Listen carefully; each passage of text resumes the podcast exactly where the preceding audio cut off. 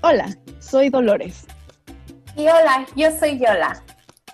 Bienvenidos a Pijamamada, el podcast donde hablamos de placer y de pura babosada. Este proyecto se trata de compartir con ustedes 365 días dedicados a experimentar, reflexionar y reeducarnos sobre el placer en nuestras vidas. Bienvenidos a un episodio más dedicado especialmente a infartar abuelitas. O no lo sé, tal vez tenían abuelitas muy cool y este, progres y cosas así. Eh, en el episodio de... abuelitas, porque las abuelitas también hacen esto. Ojalá, o si no, tal vez esto inspire a las abuelitas a hacerlo. Sí, si tú eres una... si tú eres una abuelita o tienes una abuelita a la cual puedas enseñarle este podcast y creas que no va a sufrir un infarto en el proceso, eh, te recomendamos altamente que, que, participes de esto y que no te compres los cuentos culturales de que es para una época pasada de tu vida, porque no lo es. Te invitamos a ser la abuelita del experimento. Eh, pero ya, saca, suelta las sopas. Podemos nominar a, una como abuelita honoraria de este programa, algo así como Miss Abuelita de Pijamamada, como Miss Universo, pero señora. ¿Y, qué premio le damos? Uh, juguetes sexuales, obviamente. ¿Y cómo, eh, cómo, se llama su sash? ¿Cómo el, el listón que le pone? así, el, la, algo así como la banda presidencial, pero el que tiene el letrero que dice de que señorita Tamaulipas. No sé por qué pensé las Letras, todas las letras van a ser como en forma de pene. Jalo. No, pero ¿por qué? ¿Por qué oh, tan bueno. normativa? Tal vez es una. Iba a decir, podemos decir dildo o dedos también.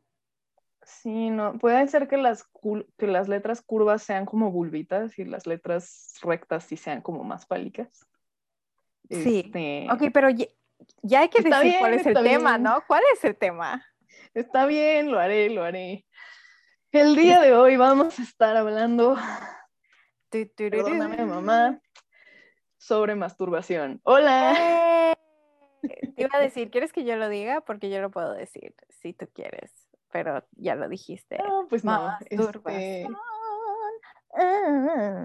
Ok, de haber sabido que lo ibas a decir así, totalmente te hubiera dicho que lo hicieras. Pero ya lo hice. Toca lo mejor de dos mundos, porque tú lo dijiste y yo lo dije. No, yo lo dije y tú lo cantaste, o sea, es todo ah, bueno. Ok, sí, buen punto, buen punto. Muy bien, entonces, bueno, evidentemente estamos nerviosas y no porque el tema sea algo que debería ponernos nerviosas, sino porque hay gente que nos conoce en el mundo real escuchando esto. Pero, eh, pues es un tema importante y no podemos sacarle. Y no solamente no podemos sacarle en general, sino que no deberíamos postergarlo porque, como ya les dijimos a finales del episodio pasado, mayo es, de acuerdo con alguien en internet que lo inventó, el mes de la masturbación. masturbation month, get your masturbation on. Uh, uh, uh, Me inspira mucho este tema aparentemente. Sí, sí, ok. Este, el, el canturreo suena como una gran, este, vamos a hacer una theme song de masturbación. Yo estoy a favor de eso, mil por ciento. Muy bien, hagamos, este, hacemos el, la, la, grabación, buscamos una musiquita que embone con tu, con tu tarareo de ahorita, este, hacemos un video promocional, lo subimos a redes, y hablando de redes, pues ya se habrán dado cuenta de que este es en general el tema de este mes por las cosas que hemos estado subiendo a nuestras redes. Les subimos este, una publicidad bien bonita, como con un fondo amarillo y una mano acariciando un duraznito sugestivamente. Este, estoy muy orgullosa chulada, de esa imagen, chulada, por Chulada, en ok, perder el tiempo en Canva haciendo cosas sugestivas para promocionar este podcast es mi cardio. Eh, y, y, me acabo de dar cuenta de que le hice publicidad accidental a Canva. Hola Canva, denos dinero. Hola Canva, eh, denos dinero. Está chido. Este, o denos premium gratis por hacerles publicidad. sí, también eso. Entonces subimos eso, subimos uh, otro como cartelito de los horizontales en, en, Twitter donde están unas manitas también medio sugestivas echándose algo que probablemente pretendía ser crema según el ilustrador, pero en mi mente es lubricante. Eh... sí, ni más. Y eh, pues subimos dos versiones, una, una como muy cortita en formato Twitter y una más detallada en la página de Facebook para que puedan interactuar con nosotros al respecto de el reto para este mes. Pero antes de pasar al reto sobre este mes, vamos a platicar un poquito de algo grave que ustedes compartieron con nosotras. Porque sí, es muy importante cuando ustedes se dignan a interactuar con nosotras. No nos gusta hablarle a la pared, entonces, cuando ustedes nos cuentan cosas, eso nos pone felices y convierte esto en una conversación en vez de un monólogo. Muy felices. sí, ustedes nos platicaron hace algunos ayeres sus historias de terror sobre la educación sexual que ah, recibieron. Sí, eso estuvo.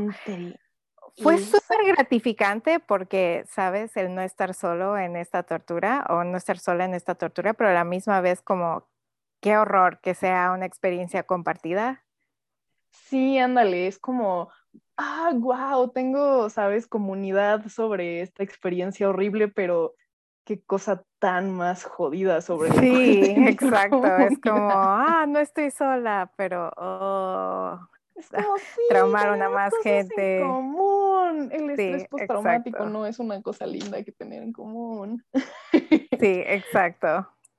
Pero sí, entonces, eh, justo una de las principales temas recurrentes del terror que compartieron con nosotras fue eh, cosas, mentiras que les dijeron sobre la masturbación durante su adolescencia, ¿no? O en, general, pero creo que más durante la adolescencia.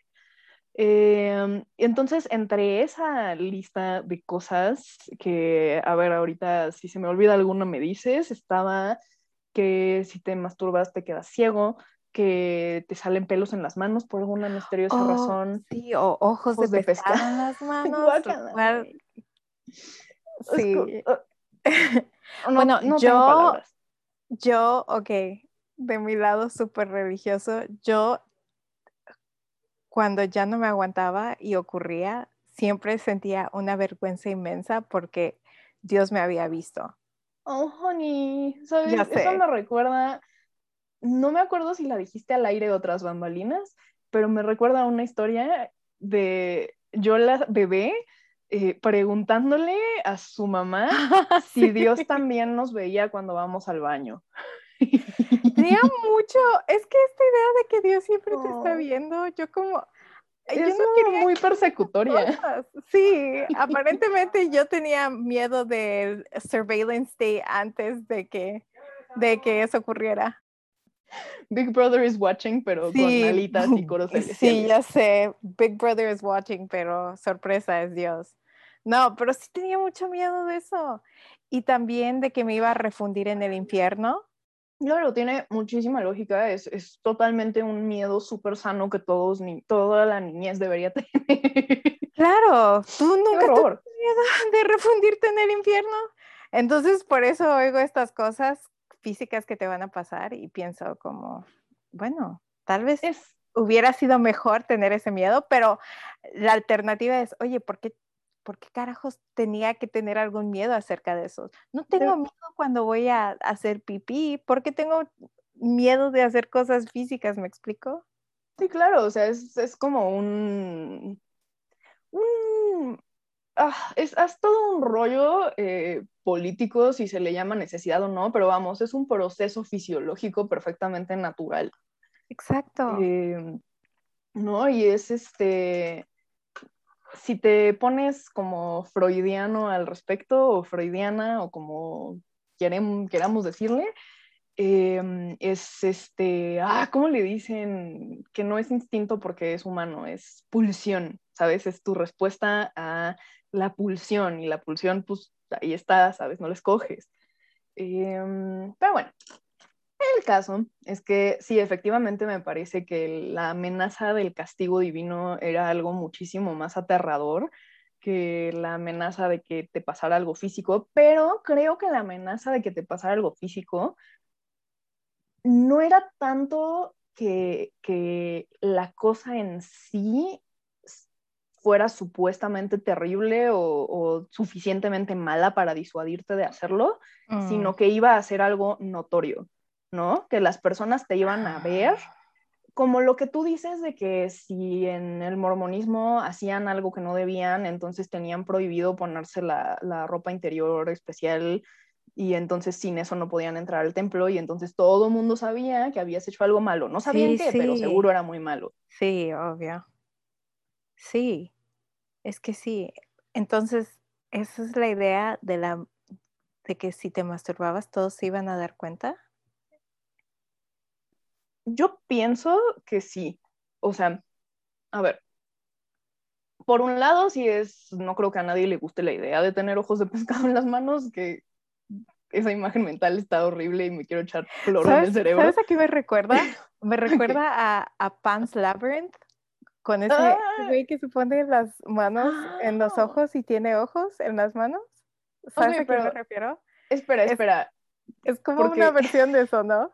Ah, ojos Ahora necesito saber, por aquello de la pochez y de haber crecido en los Uniteds, necesito aclarar si sabes o no sabes lo que es en español un ojo de pescado. Es esa cosa que parece como una bolita, pero que está como pelada, ¿no? Pues, parece literal un ojo de pescado, ¿no?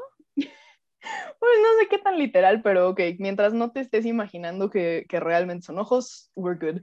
No, son, es como un, ay, ¿cómo se dice cuando te apoyas y luego callo? Como, más o menos como un callo, pero es como una bolita, pero luego también tiene como medio pelado de arriba. Es como en, entre callo ampolla, pero según yo es infeccioso, o sea, según yo es algo así como tipo pie de atleta que se te contagia, se te pega. No sabía eso. Pero no sé, la neta, nunca he tenido uno de esos. Entonces. No, no, eso no es, no es ah, conocimiento científico al 100%, solo quiero reiterar. Pero, ¿qué te iba a decir? No, yo, yo he tenido familiares que lo han tenido, ¿no? En los pies. Entonces, sí sé cómo se ve. Entonces, por eso te digo, se me figura como. Por eso que, lo que las manos estuvieran llenas de ojos de pescado sería como una versión chapa de, del cuate del laberinto de pan. El laberinto del fauno, sí. El laberinto este del fauno. Sí, sí, totalmente. Este, bueno, no sé, a mí me da como un montón de tripofobia pensar eso, pero este, el, miedo a las texturas con hoyitos. Pero ok, ah. entonces, suponiendo que, ok, si a nadie quiere que le pase eso porque qué feo y guacala y lo que tú quieras, de todas maneras se estaría como puesto en la balanza la cosa fea que te puede pasar con el placer que puedes recibir, ¿no? Mm. Pero lo que realmente ejerce muchísima presión y realmente te tiene con la bota al cuello cuando, cuando eres de una cierta edad pequeña, impresionable y, preocupona, es eh, pues el escarnio social, ¿no? El que, el que la gente te vea y sepa que hiciste algo malo y te juzgue y te vea como sucia y como devaluada y como, no sé, es, es feo porque además, ok, no sé qué onda con los vatos cis. Eh, de nuevo, esto me choca que sea tan normativo, pero las experiencias que conozco sobre esto son de morras cis y de vatos cis, porque pues, no estoy muy segura de cómo lo viven las personas trans. Mm. Em, ¿Sabes? No sé si, si los hombres trans lo viven igual que las morras cis o si tienen una experiencia diferente al respecto y, y viceversa, ¿no? Tampoco sé si las mujeres trans lo viven igual que los vatos cis. Siento que tal vez no, no, no estoy segura. Pero bueno, el punto es que como culturalmente el rol que te asignan y el, la cantidad de estigma sobre hacerlo, no hacerlo, o qué dice eso de tu persona es diferente. Eh, no sé si la cantidad, pero cualitativamente al menos, mm. como que solo se asume que los hombres a lo mejor está mal visto, pero es algo que van a hacer sí o sí. Pues ese comentario del cubo lecón. Sí, caray, ok. Nuestro señor productor, hace rato tras ¡Eh! bambalinas, nos platicó, eh, él tiene en algún lado perdido el, la edición naranja para vatos cis del Gubulecon, y en esa, em, no sé si se acuerdan que mencionamos súper de pasada la eh, vez anterior, que en el rosa no viene pero nadita de masturbación porque es como, ay, no, sabes, las niñas sí son angelitos puros que no hacen esas cosas. Y en el de los vatos, sí, em, dice como, bueno, nos comentó acá el señor productor que la manera que abordan ese tema es decirles como, bueno, pues te van a dar ganas y vas a eh, sentir el impulso y tu cerebrito reptiliano va a dirigir tu mano hacia eh, tu área genital. Ni siquiera creo que hayan usado las palabras área genital eh, porque creo que hablan con súper generosa. ¿sabes? Como no, ni siquiera es que dijeras, bueno, pues sabes, es un rollo, suena eh, incómodo porque suena médico y técnico. No, no, no, eso hubiera sido bueno. No, no, puro, puro eufemismo, puro que si Andrés que viene cada mes, que si, ya sabes personalmente me gusta esa frase porque rima y soy muy ñoña. Entonces, toda, toda cosa lingüística, o sea, como mi guilty pleasure, mi placer culposo más grande en la vida, es que me da risa la espantosísima canción de La Planta de Caos. Ah. Es una horrible canción, es súper misógina, pero como hace chistecitos lingüísticos medianamente ingeniosos, eh, a mí los juegos de palabras me matan, o sea, son mi punto débil. Em, pero bueno, entonces, el chiste es que entre sus miles de eufemismos, que unos están chistosos y otros solo están para quererte dar un tiro, dijeron que ibas a descubrir una técnica que ibas a creer que eras un genio porque era increíble y que ya sabes, habías casi descubierto el hilo negro, pero en realidad no, tonto, todos hacemos lo mismo y esa técnica se llama el sube y baja. En verdad, no sé, cuando dijo eso, perdón, continúa porque... Yo, honestamente no sé, las palabras quieren salir de mi boca, pero se atoran en vergüenza ajena por... Ya no digas quiénes escribieron ese libro, pero sabes, alguien lo tuvo que editar. Alguien tuvo que leerlo y decir, sí, esto es buena idea. ¿Te imaginas? Sí, el editor, ojalá, ojalá esté muy bien ese editor. ¿Sabes? Como alguien lo tuvo que checar la ortografía y la gramática, alguien tuvo que revisar el diseño, los dibujitos y seguramente también le dio su buena leída, alguien tuvo que, no sé, pasarlo por prensa. No estoy segura qué hacen en las editoriales, pero estoy segura de que pasó por muchas manos antes de llegar a ser el producto final y que nadie haya dicho, güey, híjole, por favor, ¿no? Me preocupa. Pero, ok, regresando al caso, porque es el libro es, o se, la audiencia del libro se supone que eran adolescentes, ¿no? 13 años. Se supone. Entonces, con eso en mente,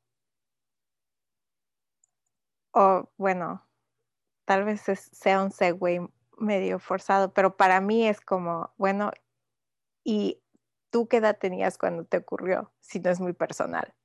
Mm. O cuando, cuando, cuando fue la primera vez. Eso. tu primera experiencia con eso. Honestamente, yo te quería preguntar algo similar, pero similar pero diferente. Ok. Ah, va. Ahí te va. Hace rato que dijiste como lo de la culpa religiosa al respecto, me llamó muchísimo la atención que en un entorno así de religioso y así de conservador, que es el entorno más idóneo donde se me podría ocurrir que fuera el único lugar donde lograrían que las infancias no se enteren de que es una posibilidad hacerlo. Eh, ¿Cómo fue que, sabes, a qué altura de la vida te enteraste de que existía y de que estaba estigmatizado? Porque pues podrían solo no decirles que existía, ¿sabes? No, pero, ¿sabes? Es que, bueno, yo siento que es, definitivamente ha de ser una respuesta diferente con todos, ¿no? Pero para mí, yo recuerdo desde muy niña como haber experimentado con eso o haberme ah, masturbado, ¿no? Entonces, estamos así diciendo la palabra susurros. No sé si es como la culpabilidad religiosa de toda mi vida. No, creo que solo es porque sabemos que hay gente de la vida real oyéndonos y no es que el tema nos cause conflicto, sino que saber que podrían tener una cierta imagen mental nos da, no, No, yo voy a ser honesta, a mí sí, a mí sí. ¿A ti sí? A mí sí. Bueno, pero estoy en medio, ¿no? Como que sí. Es, pero, es, la privacidad lo que me da pero a mí, Pero a mí, ¿sabes qué? Yo tengo problemas hablando de mis pedos en público porque ensayista, ¿no? pero eso es lo que hago. Pero e, entonces yo recuerdo que desde niña, como ni siquiera recuerdo cómo, pero recuerdo sentir una culpa inmensa. Entonces, de hecho, ya de adulta fui que busqué, porque lo que me pasaba muchas veces es que como que me zumbaban los oídos y para mí eso era como, oh, es, es el infierno, como haciéndome saber que me voy a ir al infierno por, por masturbarme, ¿no? Por, por esto. Ah, y... Chiquita, preciosa, I think that's Creo que solo te estabas viniendo. No, eh, no, sí, sí era eso, pero era, y siempre, siempre ocurría después del clímax. Entonces para mí era como, oh, es el infierno llamándome porque ya hice esta cosa horrible. Claro, pero, es como normal. Sí conozco a más gente que le pasa que le suman los oídos. Güey, fui y lo busqué después. Lo busqué después como porque Ah, lo googleé. ¿Por qué me suman los oídos? Como, tú quieres hablar de nerdería, por favor. Pero ¿por qué me suman los oídos? Y es como, es una forma de tinnitus, le ocurre a muchas personas, no es nada de qué preocuparse, al menos que te ocurra por un periodo de 24, 48 horas después del hecho. Pero ah, consulten a su doctor, si ese es el caso. Pero de ahí en fuera es normal. Entonces yo había asociado esto con el infierno Ah, pero no. Entonces, mm. yo, era, yo era niña. Yo sé que era niña porque ni siquiera te puedo decir la edad exacta. Pero puedo calcularla a ojo de buen cubero, pero la verdad es que también eh, fue durante la infancia. Pero eh, lo que me llama la atención es también como, ok, una de las cosas eh, ya más encaminadas hacia platicar del, reto que les vamos a presentar, que pues, ni tanto presentar porque ya está posteado en redes, ¿verdad? Pero, em, pero bueno, parte de hacia dónde queremos llevar la dinámica de explorar eh, maneras distintas o no normativas de hacer la cosa es porque siento que la mayor parte del tiempo que se habla del tema, todo mundo está pensando en, el contacto directo de mano con genitales, ¿no? Eh, lo piensan así en los pocos libros semi-educativos que tocan el tema, lo piensan así en las series ahora modernonas como Big Mouth y esas cosas que, híjole, empezaron con tanto potencial y después Ay, no, no sé, te, juro que no soy una señora, ya sabes, este, recalcitrantemente católica, escandalizada, que... No, creo que de las dos la religiosa soy yo, ¿no? Supongo. No soy, ¿cómo, ¿cómo, dirías pearl clutching en español? ¿Sabes? Como esa señora de las lomas que se agarra las perlas. Cada dos segundos cómo se dice algo en español. Bueno, pero, o sea, ¿cómo tratarías de transmitir el concepto? ¿Sabes? Esa señora este, de las lomas que eh, cualquier cosa mínimamente no conservadora la escandaliza y entonces hace ¡ah! y se agarra las perlas y, ¿sabes? No sé, una, una de esas señoras que para todo es Ave María Purísima, ¿no? Sin pecado concebida. Digo, ¿qué? Ok. Eh, ya ves, es que mis oscuros orígenes. Este. ok. Entonces, les juro que no soy una doña escandalizada, pero, ay no, esa serie... Mira, por ejemplo, Sex, Sex Education, que salió después, la, esta del hijo de la sexóloga, este, pues tiene, tiene sus cosas que no creo que hayan manejado excelentemente bien. Creo que, por ejemplo, el hecho de que según ellos la gente trans sea inexistente, porque no tienen un solo, este, una sola ocasión para abordar el tema, a pesar de que, ya sabes, como todos sus eh, compañeritos heteros están teniendo un montón de issues sexuales que en realidad son como estadísticamente raros, pero mm, no les pareció que, sería este, probable que hubiera personas trans en ese universo. Es, raro, ¿no? O sea, sí. sí. me da mi desconfiancita. Pero, ok, los temas que sí tocan, a pesar de que no me guste que no toquen ese. Oh, este... Pun intended. pues no, pero salió padre. Sí, sí, estuvo chido A pesar de que no me encanta que haya cosas que no abordan, bueno, supongo que prefiero que no aborden lo que no saben abordar, ¿verdad? Ok, ¿no? Lo que sí abordan lo hacen como decente, entre comillas, este, ahí la llevan, ¿no? Está, está, es un, es un buen show. Pero, güey, neta, los creativos de Big Mouth fueron de mala peor. O sea, fueron como solo escalando qué tan qué tan no educativo y sí absolutamente, em, pues no sé, qué tan, qué, tanto podían dibujar las cosas más, este, perturbadoras que Netflix pudiera aprobar. no sé. Pues, ok, yo no he visto la de Sex Education, Ah, pero he oído que esa está medio buena, pero no sé, no la he visto. Y también he oído de Big Mouth, pero he oído o que está muy buena o que está muy mala. O... siento que es como, como la gráfica que aprendes en física en secundaria del movimiento rectilíneo uniforme, pero exactamente al revés. ¿No? ¿Sabes? El, distance time que está en diagonal hacia arriba, la, si la calidad es el eje de la Y y el tiempo es el eje de la X, ese pedo empezó súper alto y fue bajando, bajando, bajando, bajando, bajando. Y, y, no en calidad en cosas como, no sé, la animación. Hay, tienen ciertas cosas, como por ejemplo que de repente les dio por eh, representar la depresión como otro personaje, o sea, representan a la pubertad con estos monitos que son como tipo tu fairy godmother, tu hada madrina, pero en realidad es un monstruo de la pubertad.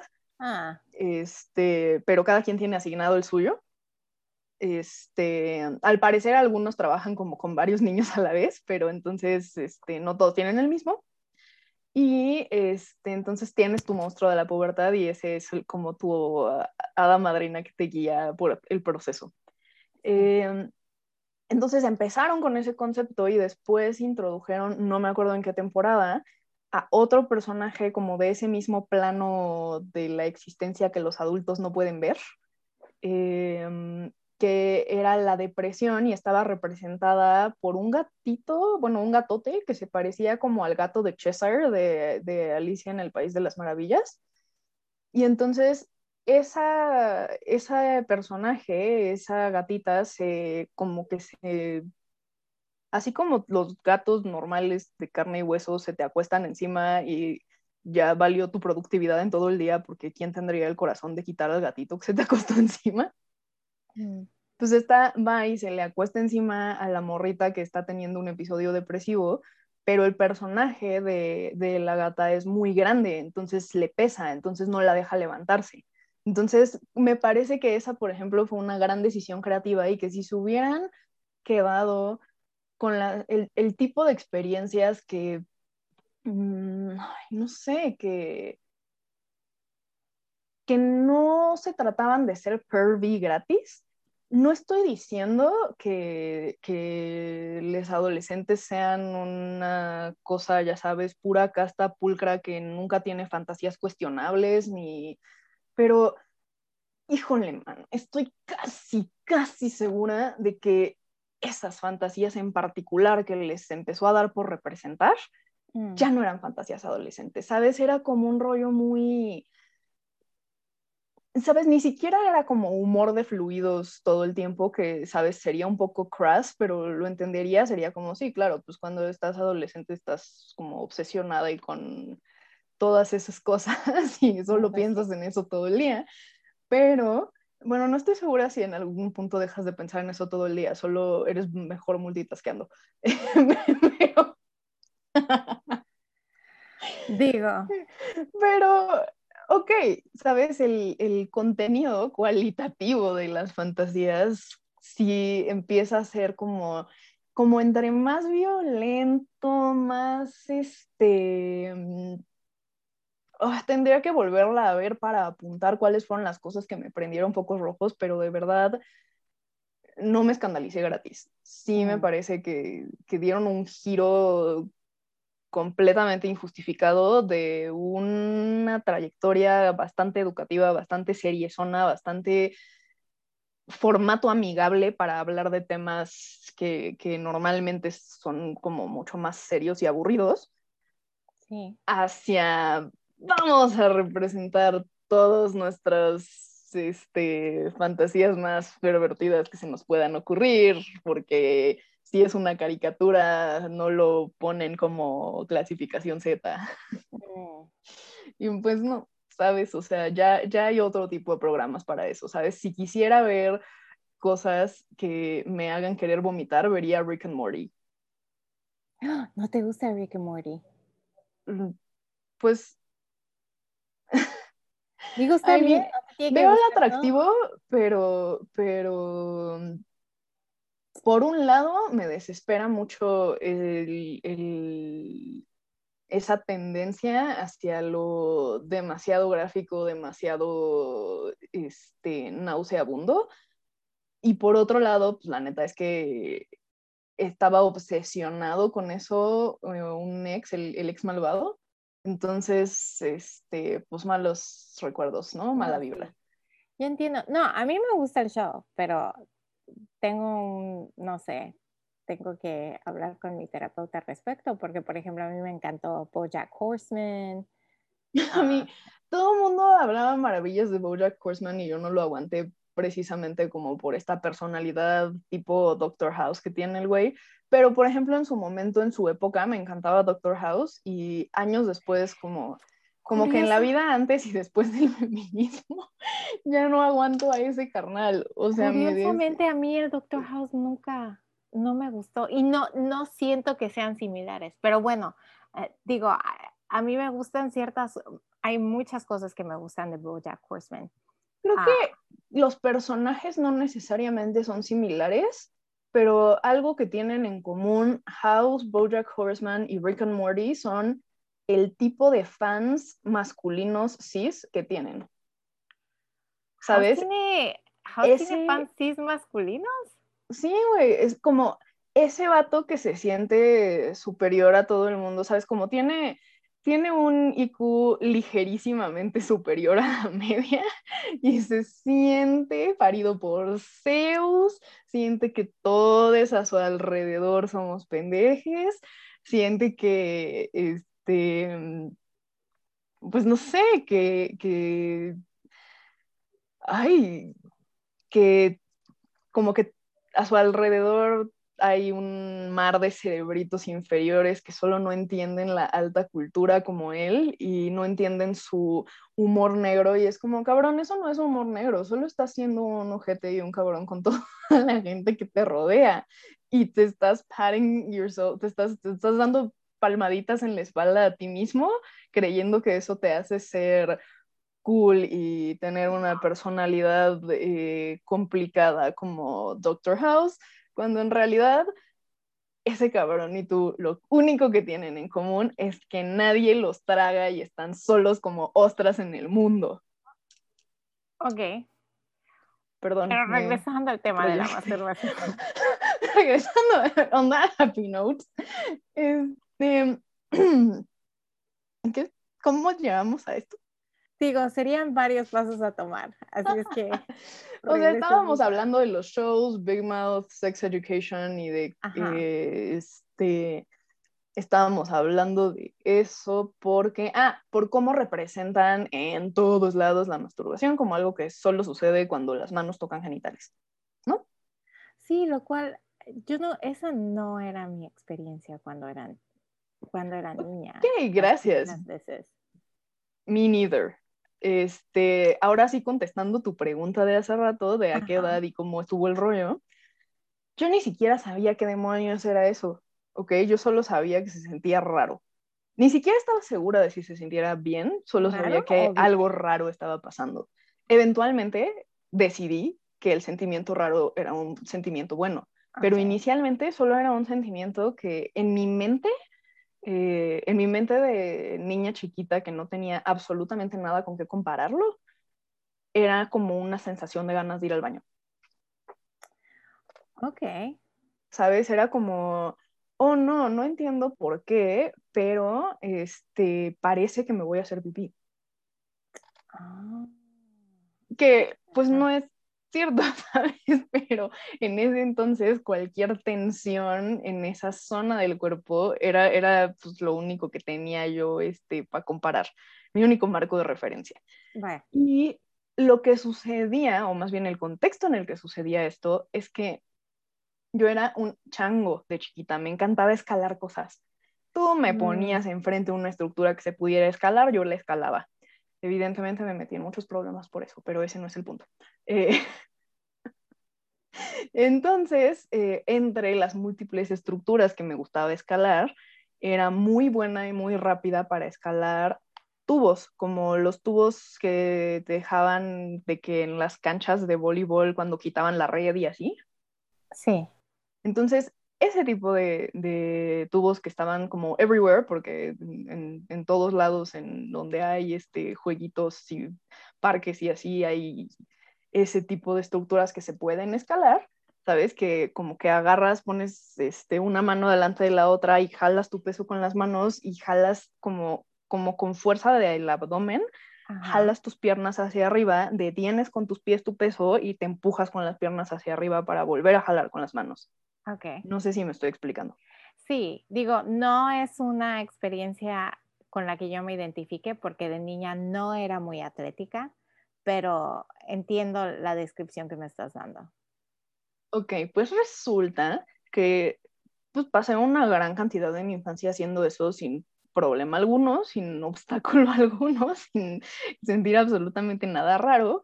Y de repente extrañamente mucho antes de la pubertad, o sea, no sé qué, no sé, no tengo idea de cuál fue la diferencia, este, pero quizá si a ojo de buen cubero le calculo alrededor de los nueve años. Ok. Este, alrededor de los nueve años, de repente ya no era algo que estuviera pasando fácilmente, sino que estaba esta sensación misteriosa de, oh no, tengo que ir al baño. Y entonces, pues lo que hacía era que me soltaba y me regresaba al piso, porque imagínate la vergüenza de orinarte en público, o sea, no iba a dejar que eso pasara.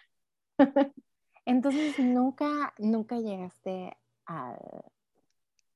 Este, eventualmente sí, o sea, eventualmente estoy hablando de que no, neta no recuerdo cuánto tiempo pasó en, en ese como ciclo de intentar escalar y que tener que a la mitad desistir por esta este, sensación misteriosa, ah. pero eh, eventualmente estaba yo tan frustrada de que estuviera pasando esto y yo no entendiera por qué, que dije como, al carajo, voy a este, seguir escalando de todas maneras y me voy a hacer el esfuerzo por aguantarme y voy a ganarle a esto, mi cuerpo no me va a traicionar de esta manera. Y entonces continué escalando y eh, continué escalando la tensión y pues ya, ¿no? Eventualmente eso, eso se convirtió en un orgasmo. Pero eh, claramente no sabía qué carajo era eso. Evidentemente no sabía qué carajo era eso. Solo me acuerdo que, este, que me tomó completamente por sorpresa, ¿sabes? Fue así de, ¿what? ¿Qué es esto? Eh, me quedé como pescada tubo porque no me podía mover. Este, en lo que se acabó el suceso misterioso, el suceso más misterioso aún. Y este, y fue así de, ok, so no me hice pipí, pero pasó esto que quién sabe qué chingados fue. Y ya no pude seguir escalando porque la fuerza de mis piernas desapareció por completo. Eso sí es chistoso porque se te hacen como gelatina, dicen como, va, ya no tenemos fuerza. Este, entonces, em, pues bueno, ese, ese fue como ya, ¿no? El gran momento de descubrimiento. En ese entonces ni idea de si me parecía o no una buena sensación eventualmente decidí que sí estaba chida y entonces ya lo hacía a propósito, eh, lo cual es muy chistoso porque eso quiere decir que este... eso quiere decir que tanto yo como muy probablemente un amplio porcentaje de la población de personas que hacían, han hecho eso en algún punto de su vida, este, me estaba masturbando en público sin saber que estaba haciendo eso. Que sí, suele, suele pasar. qué horror. Em, digo, no, qué horror. A, ver, si la educación sexual es tan deficiente que las infancias no tienen la más remota idea de que están haciendo en público algo que teóricamente es privado, porque pues la imagen que tienen de lo privado es otra. Claro. Pues este, ahora sí que no podemos moralizar sobre algo que es un déficit educativo. No. Em, no. Y entonces, pues bueno, ya, ¿no? De ahí descubrí que, que, había un efecto similar con barandales, con como sillas de oficina que ves que tienen como un tubito en medio en vez de tener un respaldo completo. Este, ¿sabes? Como que había muebles que se prestaban para tener un efecto similar con movimientos similares, ¿sabes? Como le agarra la onda a que había un tipo de movimiento y un tipo de fricción que eh, tenían como consecuencia ese proceso. Y años después, ya en, bien entrada en la adolescencia, me cayó el 20 como, ah, entonces eso era masturbación, ok. y ya esa es, esa es la historia. Ahora te toca humillarte a ti. Digo, no sé, eh, mi pedo siento que fue mucho más religioso, ¿no? Entonces, yo no recuerdo, pero recuerdo que, ah, que no lo asocié, yo no lo asocié con, con el que me estaba haciendo pipí, pero me pregunto de dónde vino esa vergüenza, porque yo no recuerdo que nadie me hablara al respecto, pero yo innatamente sabía que era algo malo, ¿no? Malo entre comillas. Y, siempre lo escondí y tenía una vergüenza inmensa al respecto, así gigante. Ah, pero lo chistoso fue, bueno, para mí no fue un tubo o nada. Creo que una de las primeras veces fue, yo era, bueno, no era, soy muy piernona, ¿no? Entonces, ah, tengo una tendencia a tensionar como ya sea mis manos, me imagino que, no me imagino, pero de niña lo hacía con mis piernas. Y de ahí fue la primera vez, ¿no? Entonces estaba como que, ok, ¿qué pasó? Pero luego estaba como que, ok, jamás puede volver a pasar, jamás. Pero obviamente me gustó cómo se sentía, así es que como luego volvió a pasar con una almohada o con un peluche Las almohadas, sí, sí, sí. Y era como una vergüenza porque estaba como que estoy defraudando a Dios, estoy defraudando como a mi familia, estoy siendo una vergüenza y, y no lo hablaba con nadie, con nadie. Digo, y ya conforme fui creciendo, conforme fue entrando a la adolescencia, digo, tenía ganas, entonces pues me masturbaba como cualquier persona saludable, ¿no? ¿Y qué terminaba pasando? Que me moría de vergüenza, como prometía que jamás lo iba a volver a hacer. Y luego era, era como un ciclo, era un ciclo así. Luego te sentías doblemente culpable por haber hecho la cosa y por haber roto la promesa, ¿no? Sí, exacto. exacto. Sí. Ay, no. Me siento tan mal por, por yo la bebé. Quiero como ir al pasado y abrazarla. Oye, yo la bebé tiene muchos pedos. Digo, también yo la adulta, ¿no? Pero al menos ya con eso, ¿no? Y fíjate ahora lo chistoso, no sé si es por los antidepresivos que tomo o qué exactamente, pero como no, no me dan muchas ganas. Y, yo sentía cuando, cuando era niña o cuando era adolescente, tenía esta idea, ¿no? Pues me voy a casar y voy a poder coger a diestra y a siniestra. Pero Mi vida. ahora es como, no, estoy cansada. o como hay tantas cosas que, y creo que de ahí fue ya cuando le quitas el sentimiento de culpabilidad religioso a, las cosas, creo que ahí fue cuando empecé a... Hay gente que se opone a la división ah, entre sexualidad y romanticismo, pero para mí la mejor definición que he encontrado en cuanto a describirme a mí misma es la de mi sexualidad, que es como una, una rama de la asexualidad.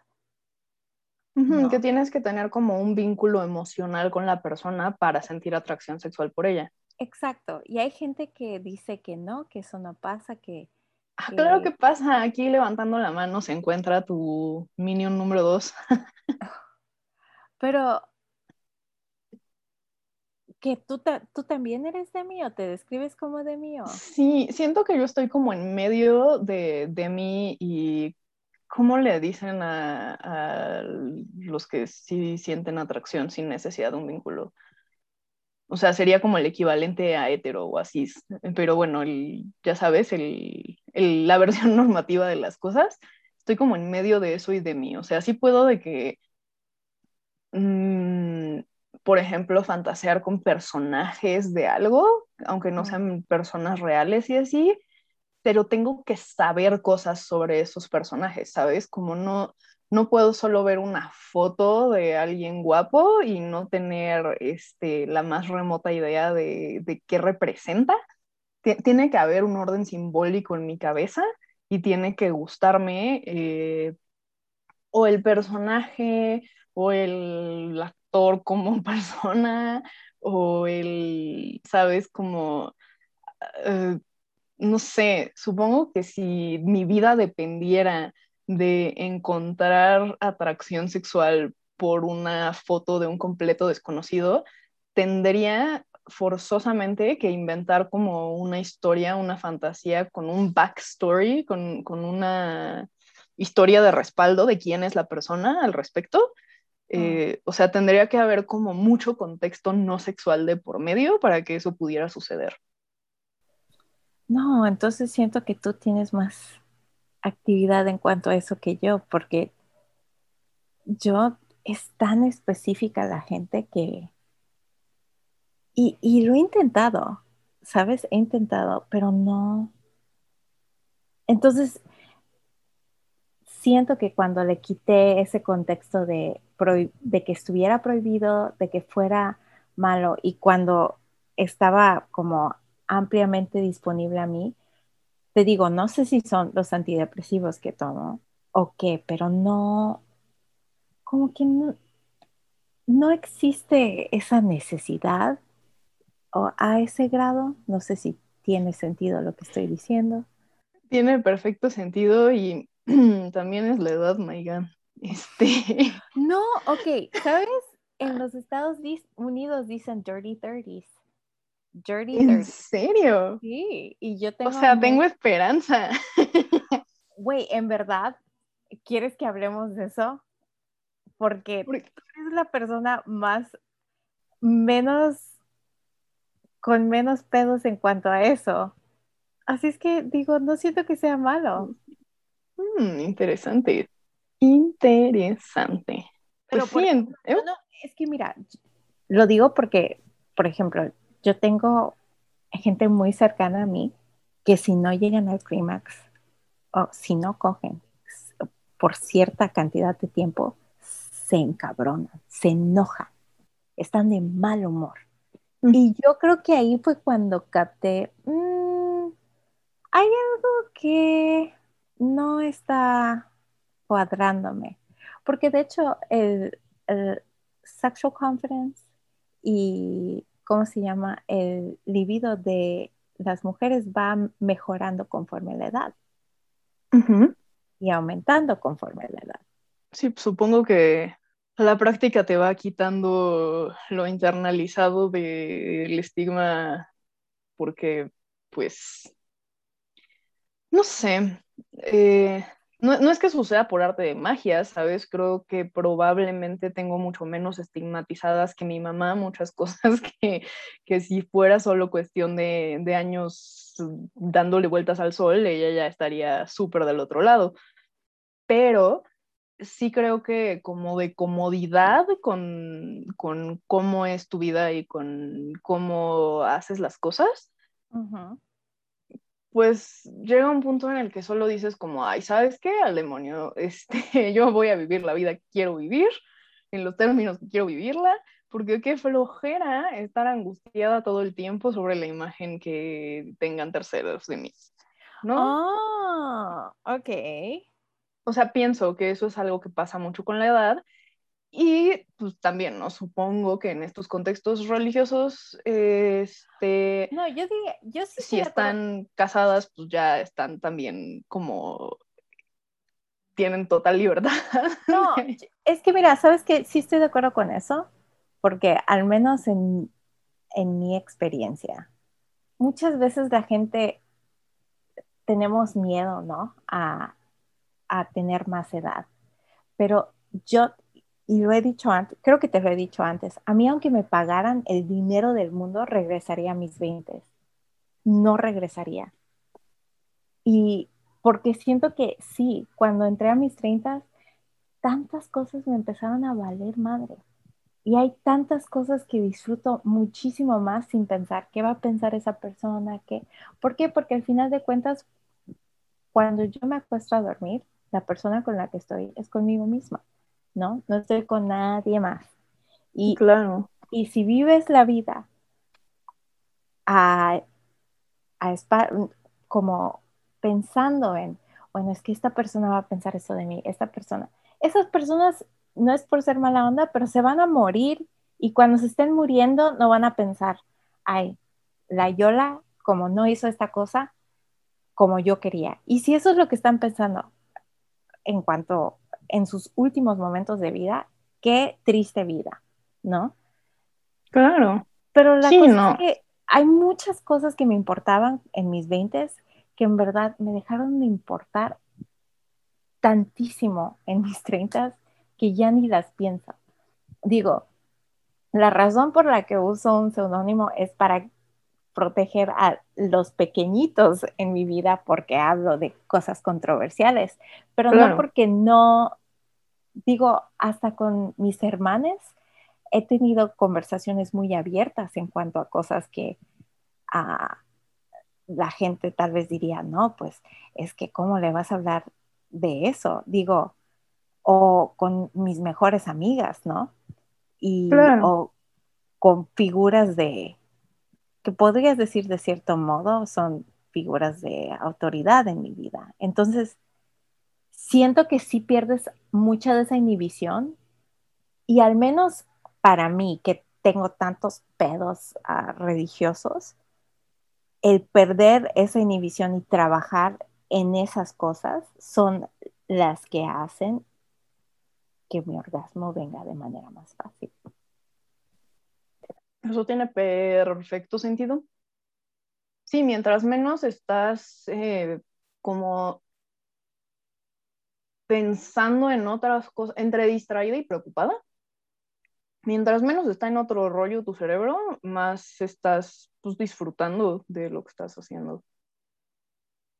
¿No? Este, inclusive si suponemos que, que hay otras razones orgánicas inhibiendo el orgasmo, como por ejemplo ciertos tipos de antidepresivos, claro. este, de todas maneras, aunque no puedas eh, llegar al clímax que tenemos acá en un pedestal bien pues a ver, no es como que no es como que no sea algo increíblemente placentero, no es como que no tengamos una razón para tenerlo en ese pedestal, pero este lo tenemos como quizá el problema no es cuánto nos gusta el orgasmo, sino cuánto eh, tenemos ignorado el resto de la sexualidad y el erotismo, porque todo es tratado como si fuera una carrera para llegar al orgasmo. Y si no hay orgasmo, no estás disfrutando lo demás. Sí. Eh, pero entonces, cuando estás en una situación donde sabes que no vas a tener orgasmos porque estás tomando medicamentos que no te dejan tenerlos, de todas maneras es mucho más disfrutable una experiencia si no estás este, preocupándote por otras cosas, incluyendo por el orgasmo,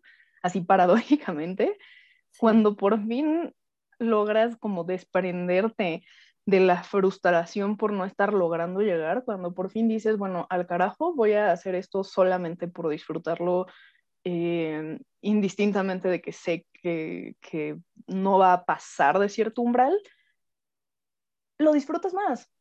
Estás más presente en el momento, estás más, eh, pues como lo que pusimos como primera regla en este experimento, ¿no? Vivir el placer como acto de presencia.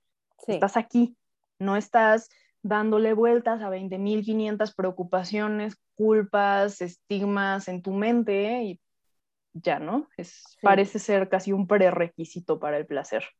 No, y bueno, esto me hace pensar, porque al menos en la intimidad yo en el pasado he tendido a desasociarme, ¿no?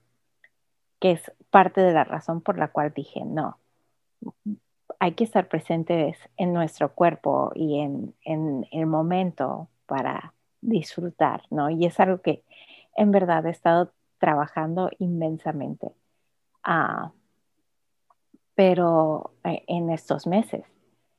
Pero vaya, es,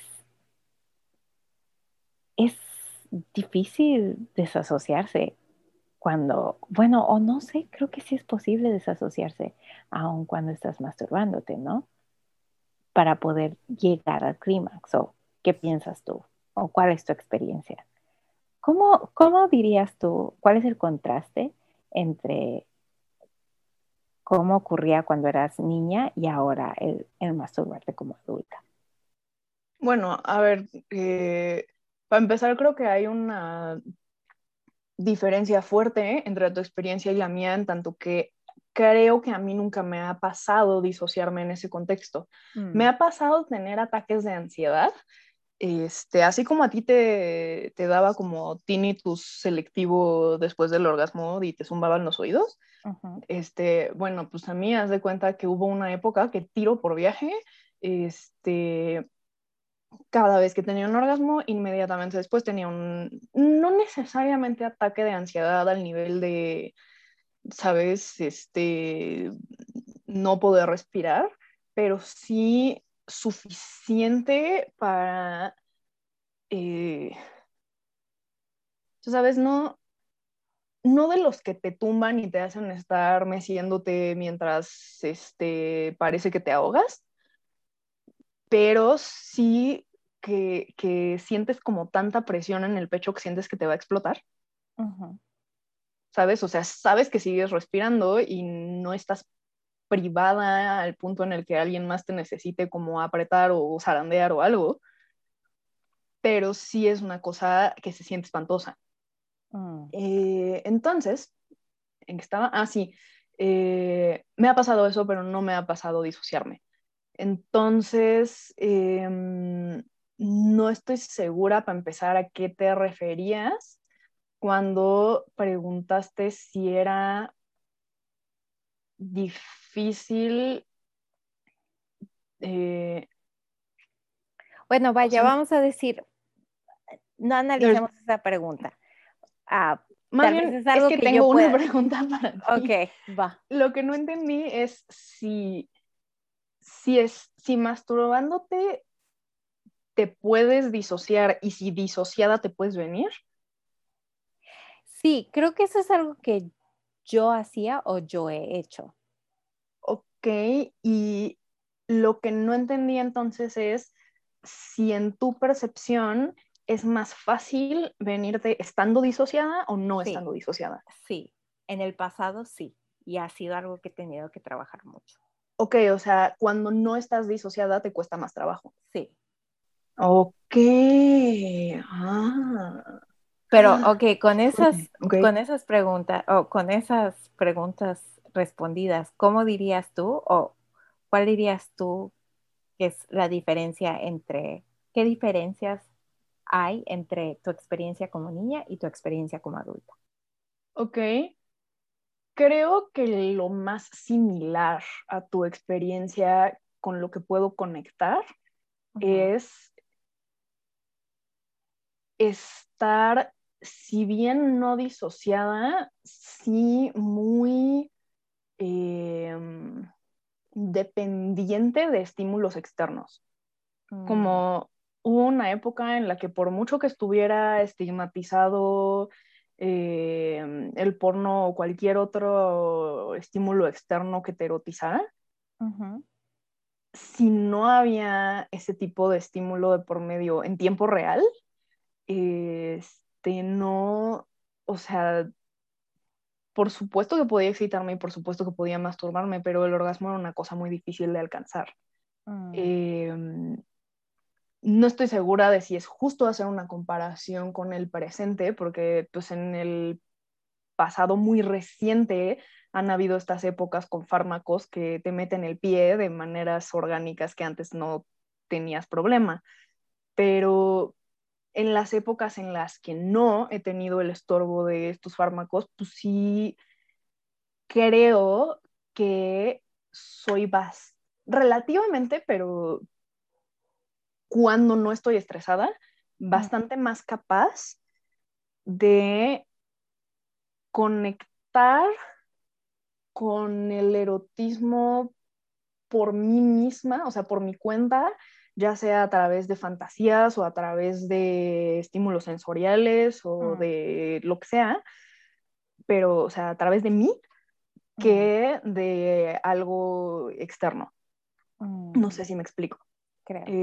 Este, digo, y, y afortunadamente, porque la verdad es que gracias al universo, Diosita o como queramos llamarle, cuando yo estaba creciendo, bueno, cuando yo era adolescente, todavía era como esta época dorada de Tumblr donde había como muchos gift sets de cosas eróticas que no eran ni violentos, ni de mal gusto, ni, o sea, eran como Ay, medio de artistosos. oro. Sí, y pues ves que hace eh, quizá un par de años mataron todo el contenido not safe for work en Tumblr.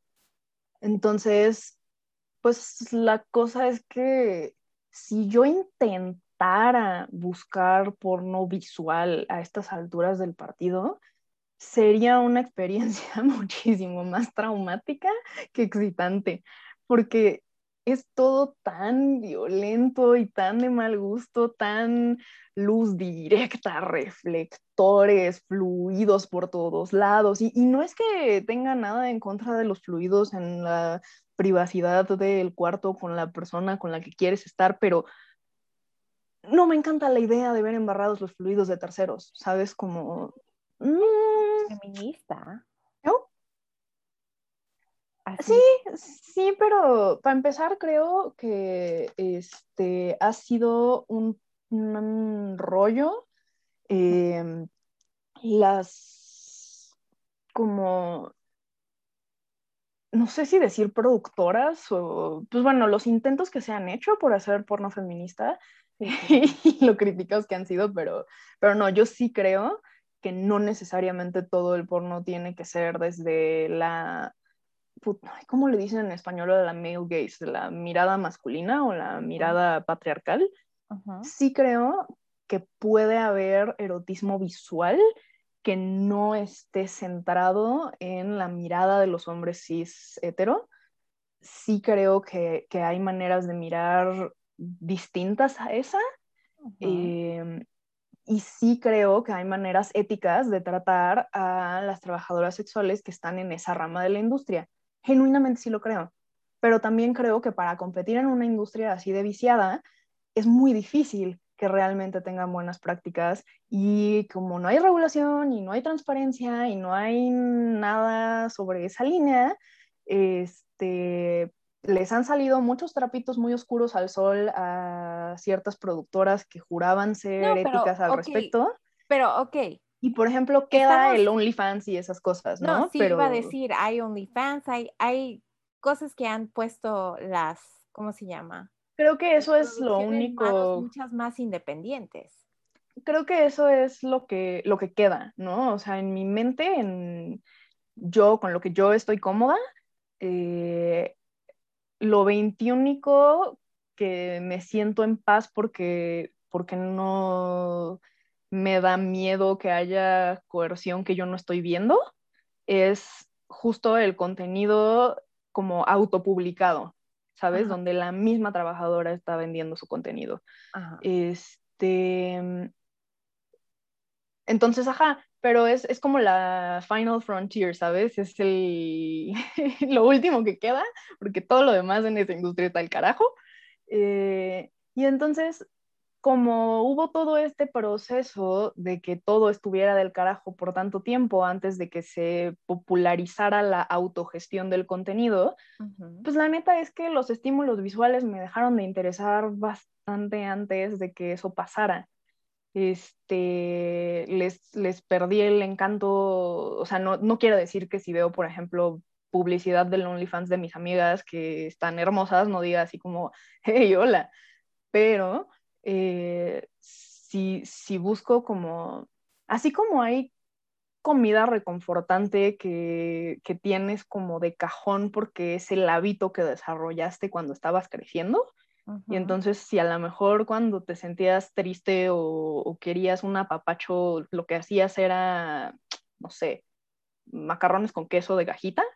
Y entonces de repente eres una adulta que, cuando está chipil se hace macarrones con queso de cajita porque pues eso es, es lo suyo. Pues lo mío, habiendo crecido en un contexto donde o eran GIFs de Tumblr o lo demás estaba para el perro, lo mío fue más bien lo auditivo. Entonces, este, afortunadamente se salvaron de la decapitación que ocurrió en Tumblr eh, las páginas con puro audio, donde personas eh, de todos lados se graban sus sonidos, ya sea individuales o en pareja o en otros grupos. y ahí, perdón.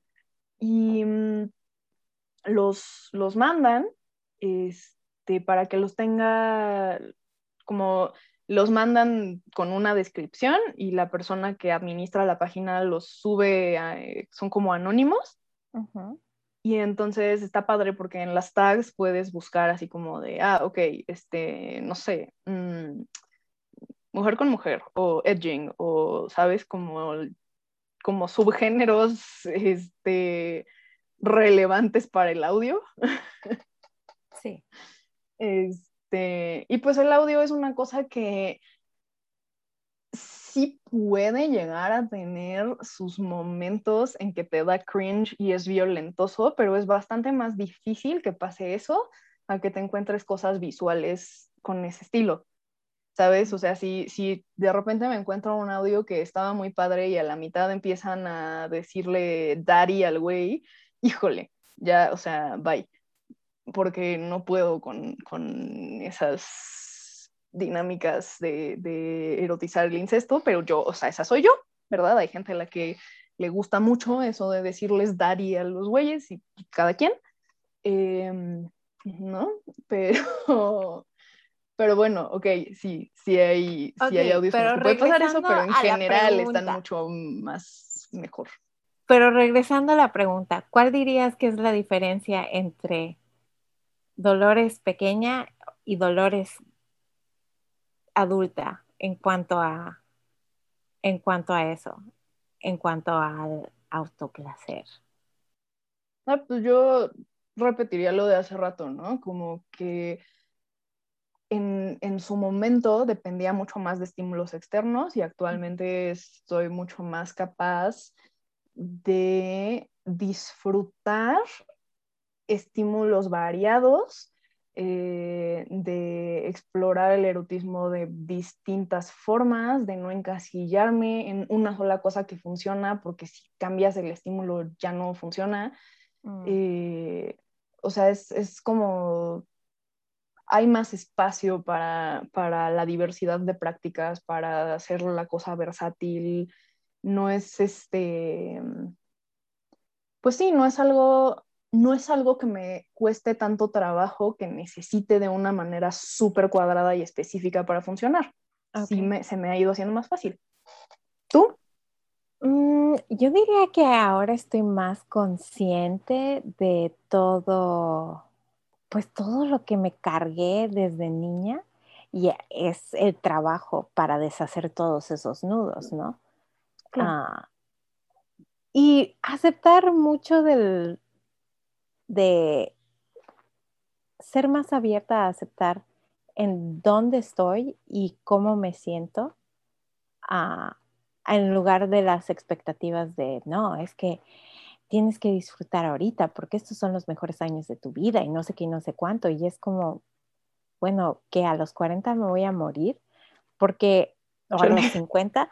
Y es que esas son cosas de las que no hablamos, ¿no? Como la gente no, no habla a Ah, de estas cosas, pero por ejemplo en, los asilos, no sé si aquí, pero al menos en los Estados Unidos, las, uh, ¿cómo se llama? ITS. Sí, los STIs entre gente de los ochentas están súper altos. Porque sí, sí, sí. Los viejitos le dan vuelo a la hilacha. Y es como, bueno, para mí es más importante deshacer todo todas las maneras en las que yo he internalizado cosas dañinas para poder estar más presente y ser, disfrutar de una manera más centrada en mí misma, en lugar de, oh, no quiero decepcionar a esa persona, no quiero hacer esto, no quiero hacer lo otro. Bueno, entonces, ¿qué carajos quiero yo? ¿No? Y la manera más pura de, empezar a, hacer e, ese ejercicio o, a empezar a ejercitar ese pensamiento es por medio de, del autoplacer, ¿no? ¿Por qué? Porque la única que importa en ese contexto soy yo. Eso es bien importante. Es bien importante porque, ok, aquí quiero decir súper rápido algo, así casi, casi como consigna de cartel. Empezamos hablando de todas las mentiras que les dijeron para intentar disuadirles de masturbarse cuando eran chiquites. Aquí yo quiero decirles que, porque en todos lados les dicen como de, ah, no, no se preocupen, está bien, es normal. Yo creo que no nada más está bien y no nada más es normal. Es importante que eh, hagamos eh, énfasis en que se tiene que promover ¿no? Mm. Y, no, me vean como, ay, esta vieja sucia quiere pervertir a la juventud. No.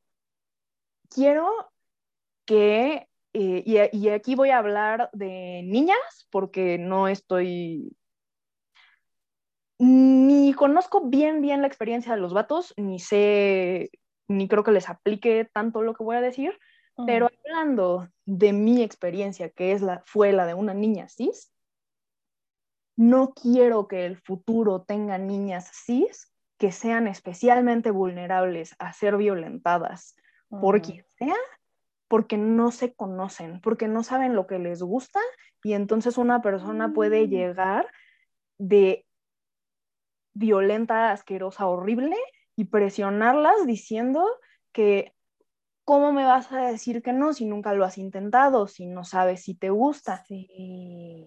Ah, no sabes cómo resiento y cómo quiero freír en aceite, pelar como pollo a una cierta persona del pasado por haber sido esa persona conmigo en su momento y cuánto me importa que las niñas del futuro nunca tengan que pasar por eso, nunca tengan que pasar por quedarse sin una respuesta eh, porque en ese momento tiene perfecta lógica que el imbécil ese te esté presionando con ese argumento, pseudo argumento. Entonces, y, ni siquiera es solamente para que no te impongan lo que eh, ellos o incluso ellas, ¿no? O sea, digo, lo que una persona más experimentada que tú disfruta y quiere y que no te usen para, su placer como si fueras un juguete, sino que estén compartiendo una experiencia mm. como pares, eh, es importante que tú también te conozcas, pero no nada más para eso, sino para que tú sepas pedir lo que te gusta, para que sepas, eh, para que sepas si lo que estás haciendo con alguien es bueno o, no, ¿sabes? Si es bueno, mediocre, malo.